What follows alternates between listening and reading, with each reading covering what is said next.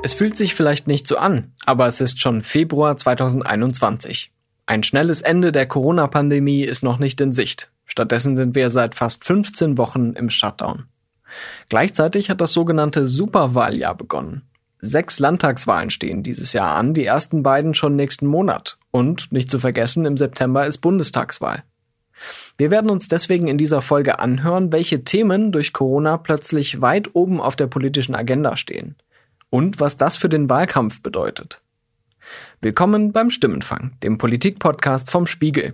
Wir sind zurück aus der Winterpause und Sie hören hier eine neue Stimme. Mein Name ist Marius Mestermann und ich übernehme hier für Sandra Sperber und Jasmin Yüksel. Vor genau einem Jahr, am 11. Februar 2020, hat die Weltgesundheitsorganisation dem Schrecken, mit dem wir leben müssen, einen offiziellen Namen gegeben. Now to coronavirus. First of all, we now have a name for the disease. And it is COVID-19. 19. Das neuartige Coronavirus heißt seitdem SARS-CoV-2. An diese Fachbegriffe haben wir uns ja gewöhnt. Aber dass unser Alltag ein Jahr später immer noch von diesem Virus dominiert wird, hätte damals wohl kaum jemand gedacht. Was macht so eine Krise aber mit den Prioritäten der Menschen? Meine Kollegin Theresa Krüssmann war am Wochenende auf den Straßen von Berlin unterwegs und hat einige Leute gefragt, was ihnen in der Corona-Pandemie besonders wichtig geworden ist. Digitalisierung und Schulsystem und auch äh, Föderalismus im Bildungssystem. Das waren jetzt alles keine Meisterleistungen, was wir individuell erlebt haben und was ich sozusagen gesellschaftlich mitbekommen habe. Da ist Handlungsbedarf.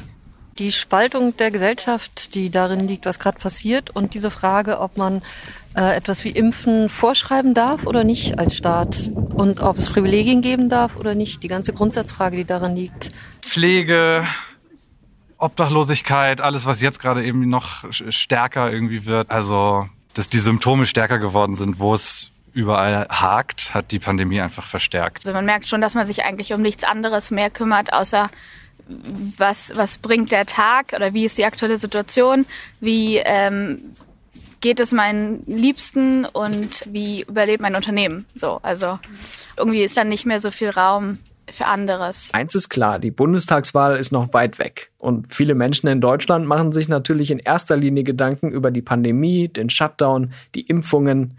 Wenn wir uns das letzte Politbarometer der Forschungsgruppe Wahlen von Ende Januar anschauen, dann sehen wir, dass Corona mit großem Abstand als wichtigstes Problem wahrgenommen wird. Kein Wunder. Weit abgeschlagen sind zum Beispiel die Klimakrise oder Migration es scheint wirklich wie eine ferne Vergangenheit, dass diese Themen mal ganz oben auf der politischen Agenda standen. Aber Corona bedeutet eben nicht nur die Sorge vor dem Virus. Die Krise hat ja viel tiefer liegende Probleme aufgezeigt. Sie hat an einigen Stellen wie ein Brennglas gewirkt. Ich habe ein paar Kolleginnen und Kollegen beim Spiegel gefragt, was aus ihrer Sicht in der Pandemie besonders deutlich geworden ist. Die Pandemie hat gezeigt, dass es vor allem in der Altenpflege wirklich dramatisch an Personal mangelt. Und das Schlimme ist, dass das Problem schon seit Jahren bekannt ist. Aber jetzt kostet es Menschenleben. Die Corona-Krise hat gezeigt, wie sehr weite Teile der deutschen Einzelhändler die Digitalisierung verschlafen haben und auch deshalb immer mehr Marktanteile an Amazon oder Salando verlieren. Die Pandemie hat gezeigt, dass die Menschen erstaunlich bereit sind, auch große und schmerzhafte politische Veränderungen mitzutragen, wenn die gut begründet sind. Politik muss den Menschen die Wirklichkeit zumuten, auch in der Klimakrise. Wir sehen also, wie Corona schonungslos die Schwächen unserer Gesellschaft und auch unserer Wirtschaft offengelegt hat. Andererseits kann die Politik ja genau daraus lernen und endlich Probleme angehen, bei denen es lange Zeit kaum Bewegung gab. Die Frage ist nur, was bedeutet das für den politischen Wettkampf gerade im Superwahljahr, wenn ein Thema so allgegenwärtig ist wie die Pandemie? Hilft das vor allem den Regierungsparteien, die das Krisenmanagement verantworten? Oder ist das die Chance für die Opposition? Und auf welche Art von Wahlkampf müssen die Bürgerinnen und Bürger sich einstellen? Darüber habe ich mit Thorsten Faas gesprochen. Er ist Professor für politische Soziologie an der Freien Universität in Berlin und er erforscht insbesondere Wahlen und das Verhalten von Wählerinnen und Wählern. Als erstes wollte ich von ihm wissen, wann er in der Corona-Krise zum ersten Mal gedacht hat, da ändert sich etwas Grundlegendes in der Politik. Naja, was ja dann sehr schnell passiert ist, und das ist tatsächlich faszinierend, sich das nochmal in Erinnerung zu rufen, ist dieser unglaubliche Schub, den tatsächlich die Bundesregierung, auch die handelnden Personen an der Spitze, die Kanzlerin nicht zuletzt erfahren haben. Denn man vergisst ja so ein bisschen, diese große Koalition war eigentlich eine extrem unbeliebte Koalition. Die hatte eigentlich historisch schlechte Werte, ähm, die Union dümpelte irgendwie so in den hohen 20er Prozentwerten und das fühlt sich gerade in diesen Tagen sehr, sehr weit weg an, weil danach einfach so eine Phase eingetreten ist, wo wir erstens über kaum etwas anderes gesprochen haben ähm, als über Corona und wo es zweitens, und das merken wir eben auch, und das sind dann die Nachwehen für diese Superwahl ja, ganz, ganz schwierig gewesen ist und eigentlich bis heute ist, über dieses Thema demokratisch zu streiten, demokratisch zu diskutieren. Ähm, manchmal schreiben Kolleginnen und Kollegen davon, das sei so ein Rally around the flag Effekt, so ähnlich wie wenn ein Land im Krieg ist, dann gilt es eben zusammenzustehen. Ist ja auch teilweise von politischer Seite bewusst so genannt worden, dass wir im Krieg mit dem Virus seien. Was ein interessantes Framing ist, weil mit Krieg natürlich wieder ganz bestimmte Assoziationen und eben auch mögliche Einschränkungen von individuellen Rechten etc. verbunden sind. Also wir haben auch ganz viel Framing um das ähm, Virus herum erlebt. Insgesamt ein, ein wahnsinnig dichtes, ein wahnsinnig eng geführtes, aber auch ein wahnsinnig turbulentes Jahr natürlich. Würden Sie denn sagen, dass dieser Exekutivmodus, in dem sich die Politik da so lange äh, bewegt hat und der eigentlich immer noch bewegt, die inhaltlichen Debatten äh, auch verhindert hat? Also es gibt ja große Themen, die äh, quasi dadurch auch mal so richtig aufgedeckt wurden, aber man hat nicht das Gefühl, dass man in der politischen Debatte jetzt schon so viel weiter ist, oder? Wenn wir davon reden, dass, ähm, dass es für viele hundert, viele tausend Menschen um schwere Krankheiten letztlich auch um Fragen von Leben und Tod geht, dann ist es unglaublich schwierig, dann auch daran zu erinnern, dass man doch auch im Blick behalten muss, was mit anderen Dingen passiert.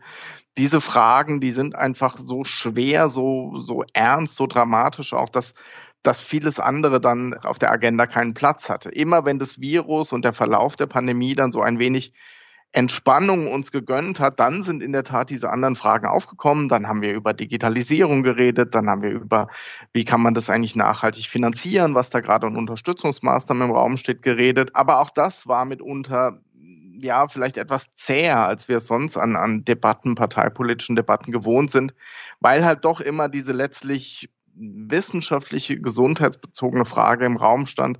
Dieser politische Streit unter Corona-Bedingungen klang dann zum Beispiel so.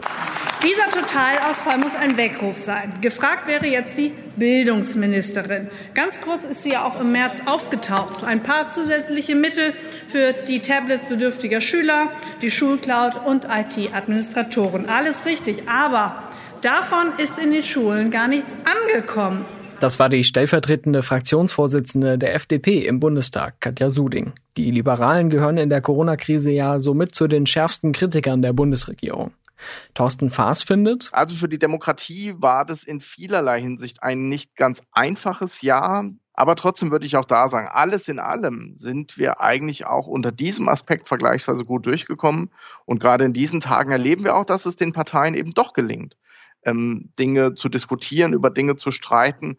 Also ich würde jetzt nicht zu negativ pessimistisch auf dieses Wahljahr schauen wollen. An welche inhaltlichen Konflikte denken Sie da aktuell? Also das ist natürlich ein Thema, wo das Ziel letztlich klar ist. Wir wollen alle gut durch diese Pandemie kommen. Insofern ist es kein Thema, wie wir es vielleicht an anderer Stelle Homo-Ehe, Kernenergie oder ähnliches hatten, wo es darum geht, dass die einen sagen, wir wollen das so und die anderen sagen, wir wollen das so.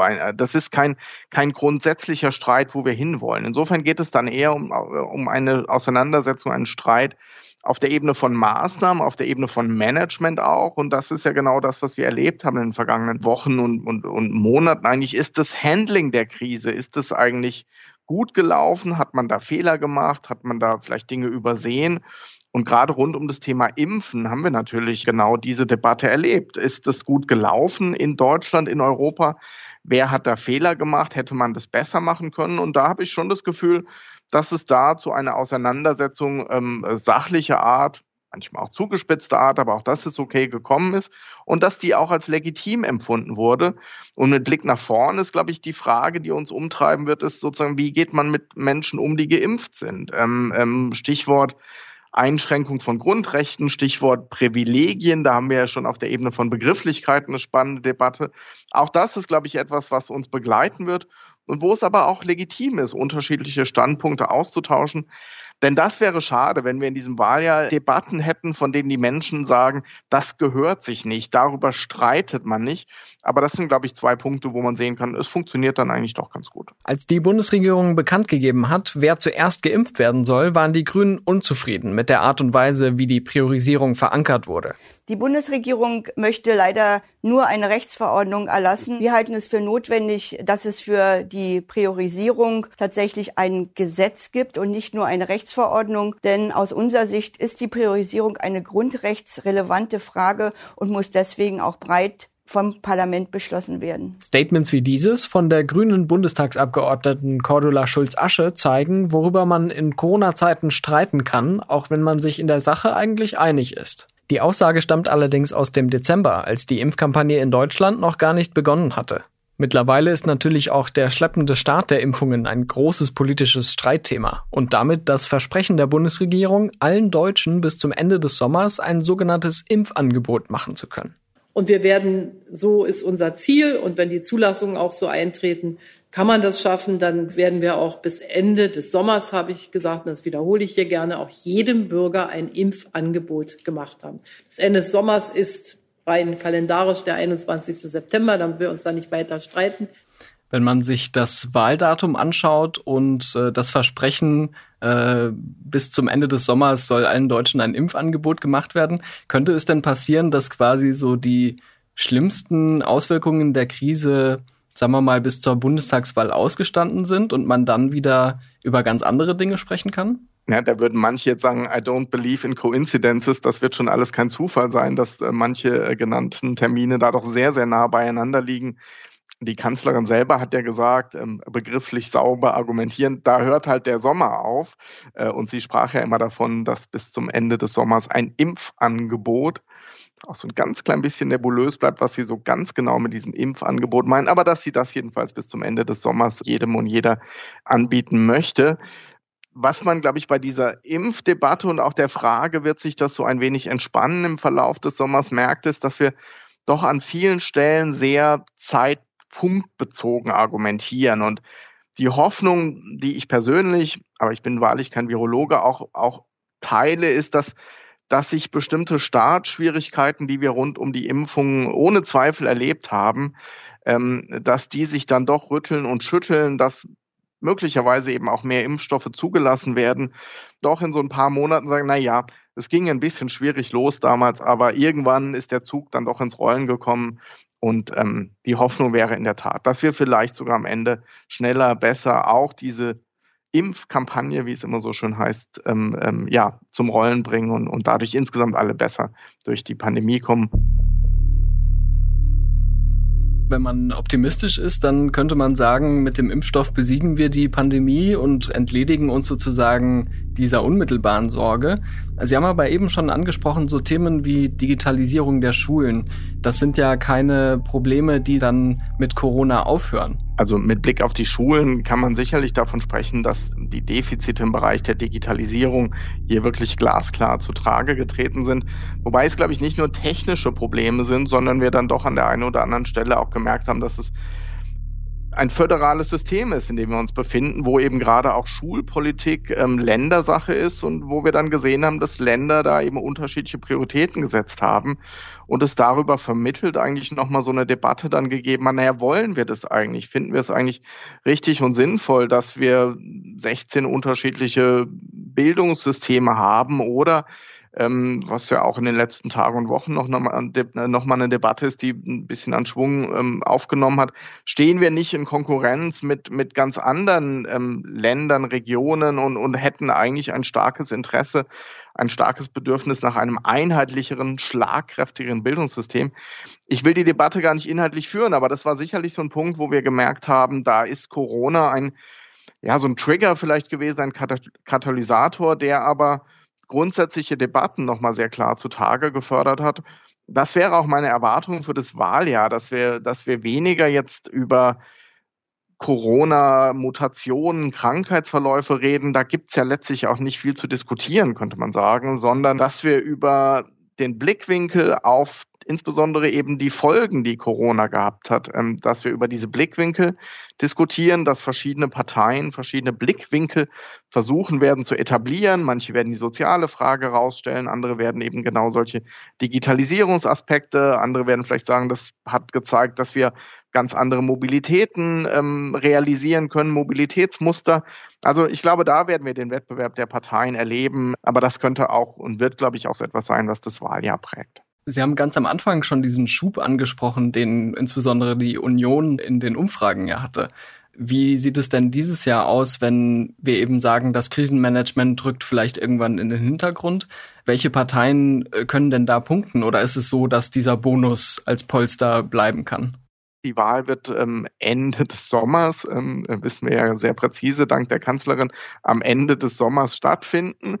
Ähm, und wenn wir ein Jahr zurückschauen auf das Jahr 2020, dann war der Sommer, auch das hat man so ein bisschen vergessen. Wir hatten praktisch keine Corona-bedingten Todesfälle im Sommer. Das war weg eigentlich. Ja, wir hatten Infektionen, wir hatten bestimmte Maßnahmen, aber die Situation war eine völlig andere und die Hoffnung aus, aus sozialer, zwischenmenschlicher Sicht ist natürlich, dass es ähnlich sein wird, heißt aber natürlich, dass die Bundestagswahl dann doch nicht so stark unter dem Eindruck von Corona stehen wird, wie das sicherlich jetzt in diesen Tagen der Fall wäre oder wie es bei Landtagswahlen der Fall ist, die äh, eher jetzt am Anfang des Jahres eben stattfinden. Sie haben die Unsicherheiten angesprochen mit Blick auf die Wahl. Eine Sache wissen wir schon ganz sicher, nämlich dass Angela Merkel nicht mehr weitermacht nach der Bundestagswahl. Äh, besteht dadurch vielleicht so ein bisschen die Gefahr, dass man doch wieder mehr übers politische Personal und solche Dinge spricht? Oder äh, hat man wirklich die Chance, jetzt mal einen inhaltlichen Wahlkampf zu sehen? da könnte man jetzt erstmal fragen, wer wir ist, ob das ähm, durchaus auch etwas ist, was von medialer Seite vielleicht an der einen oder anderen Stelle sehr gerne bedient wird. Aber äh, Spaß beiseite. Ähm, ich glaube, was wir in den vergangenen Monaten auch gelernt haben, ist, dass PolitikerInnen einfach, dass es nicht egal ist, wer an der Spitze eines Landes steht. Gerade auch im internationalen Vergleich hat man das, glaube ich, ähm, doch sehr schön sehen können. Und dass natürlich ähm, gerade in diesen sehr, sehr unsicheren Zeiten der Faktor Vertrauen in Institutionen, aber auch Vertrauen in Personen ja natürlich eine, eine wahnsinnig wichtige Rolle spielt. Niemand von uns, ähm, ähm, Bruchteile der Gesellschaft, kennen sich wirklich mit Viren aus, wenn wir ehrlich sind. Äh, auch wenn man manchmal den Eindruck hat, ähm, das seien eigentlich ganz viele, aber dem ist natürlich nicht so. Auch PolitikerInnen ähm, vertrauen dann natürlich stark auf den Rat von, von Wissenschaftlerinnen und Wissenschaftlern. Aber jetzt für, das, für die Beziehung zwischen Bürgerinnen und Bürgern und, und gewählten Politikerinnen und Politikern heißt es natürlich, wem vertraue ich eigentlich, dass, dass er oder sie eine solche Krise in den in, adäquat überblicken kann, ähm, ähm, ähm, die, die, die entsprechenden Maßnahmen dann auch für sich und, und die Regierung, die Politik des Landes ableitet. Und insofern würde ich da Personen gar nicht jetzt kleinreden und sagen, die sind austauschbar. Das ist eben nicht so, sondern das Vertrauen in Personen ist, ist ganz, ganz wichtig. Gleichwohl eröffnet natürlich diese Situation, keine Amtsinhaberin, die sich wieder zur Wahl stellt. Das eröffnet natürlich sehr, sehr spannende Perspektiven und, und es wirft eben genau die Frage auf, wenn es nicht mehr darum gehen kann, Sie kennen mich, wollen Sie mich, ja oder nein, ähm, was, was ja so das Merkel-Narrativ 2017 gewesen ist, diesen Faktor Vertrauen in Ihre Person, der wird keine Rolle mehr spielen. Dann ist so die Frage, was, was bieten Parteien denn dann als Erzählung, wenn man so will, an? Ähm, die Grünen beispielsweise, die ja in Umfragen sehr, sehr gut dastehen aktuell, werden vermutlich sagen, den, den, den wirklichen Wechsel, dafür stehen wir, weil wir sind zwar an durchaus vielen Landesregierungen beteiligt, aber nicht an dieser Bundesregierung. Die CDU, Armin Laschet, Markus Söder, wer auch immer, wird am Ende sagen, wir stehen für Kontinuität, aber das wird die SPD mit Olaf Scholz auch sagen und sagen, eigentlich sind wir am ehesten noch Amtsinhaber in gewisser Weise. Ähm, der Vizekanzler ist bereit, im Amt zu bleiben und da, auch da, also alles ist richtig in gewisser Weise, aber am Ende können Wählerinnen und Wähler eben nur ein Kreuzchen machen. Und dann ist eben genau die Frage, was sich da ähm, ähm, als Frame, als Perspektive durchsetzen wird. Ähm, das macht den Wahlkampf spannend, ähm, aber das macht ihn tatsächlich auch sehr schwer vorhersehbar. An dieser Stelle hat dann, wer kennt es nicht, äh, unsere Skype-Verbindung gehakt. Wir konnten die Passage zum Glück retten, nur klingt der Ton gleich ein bisschen anders. Im vergangenen Jahr haben wir in Deutschland so detailliert über das Gesundheitssystem gesprochen wie eigentlich lange nicht. Plötzlich interessierten sich viele Menschen für die Arbeitsbedingungen des medizinischen Personals, für die Privatisierung von Krankenhäusern oder die Zahl der Intensivbetten. Vor der Corona-Krise hätte ich persönlich gesagt, dass sich mit solchen Themen kaum Wahlkampf für die breite Bevölkerung führen lässt. Aber jetzt? Grundsätzlich ist es so, dass der Wohlfahrtsstaat, der Sozialstaat, das Gesundheitssystem breiten Rückhalt in der Bevölkerung haben. Dass es eigentlich auch regelmäßig gigantisch große Mehrheiten in Umfragen dafür gibt, dass man eben soziale Sicherungen von staatlicher Seite garantieren möge, etc. Ähm, also insofern sind es, könnte man sagen, auf den ersten Blick durchaus Gewinnerthemen. Auf den zweiten Blick stellen sich aber natürlich sofort diese Fragen, die dann eben auch durch diese Einzelfälle, die sich auch medial sehr gut transportieren lassen, wie, wie Arbeitsbedingungen ganz konkret aussehen, wo dann sehr schnell so eine Diskrepanz klar wird, die dann sofort die Frage aufwirft, ihr regiert doch, warum lasst ihr das denn zu? Ähm, und, und gerade so persönliche Betroffenheiten, da wirken dann politische Appelle manchmal so etwas, ähm, etwas schwach gegen. Also insofern, also man könnte sagen, es ist ein typisches Oppositionsthema, weil man, weil man sonst sehr schnell in so eine, in so eine Falle zu tappen droht, dass man sagt, ja, das ist ja schön, dass ihr das jetzt ändern wollt und, und dass ihr denen vielleicht auch einen Corona-Bonus zukommen lassen wollt. Aber warum habt ihr es überhaupt zugelassen in dieser Situation und warum sollten wir euch glauben, dass ihr sozusagen das in Zukunft ändern werdet? Das ist ähm, schwierig und insofern glaube ich nicht, dass wir so ganz einzelschicksalbezogene Debatten sehen werden, dass man sagt, es muss ganz konkret um die Situation von Pflegepersonal oder von anderen ganz konkreten Berufsgruppen gehen, sondern ich glaube, wir werden so eine Abstraktionsebene oben drüber bleiben. Sind wir jetzt gewappnet für das große Corona-Superwahljahr? Wahrscheinlich, so ehrlich muss man sein, wird es in den kommenden Monaten noch viele Überraschungen geben, die den Wahlkampf beeinflussen. Wir können sicher sein, dass Corona eine dominante Rolle spielen wird, aber eben nicht die einzige. Wir beobachten daher weiter aufmerksam, an welche Themen sich die Parteien herantrauen und welche sie vielleicht lieber übergehen würden. Ich bin Marius Mestermann und bei der Produktion wurde ich diese Woche unterstützt von Theresa Krüssmann, Olaf Häuser, Sebastian Fischer, Philipp Fackler und Marc Glücks. Ein Dank geht auch an Jonas Scheible, Cornelia Schmergal und Caroline Warnbeck. Unsere Stimmenfangmusik kommt von Davide Russo.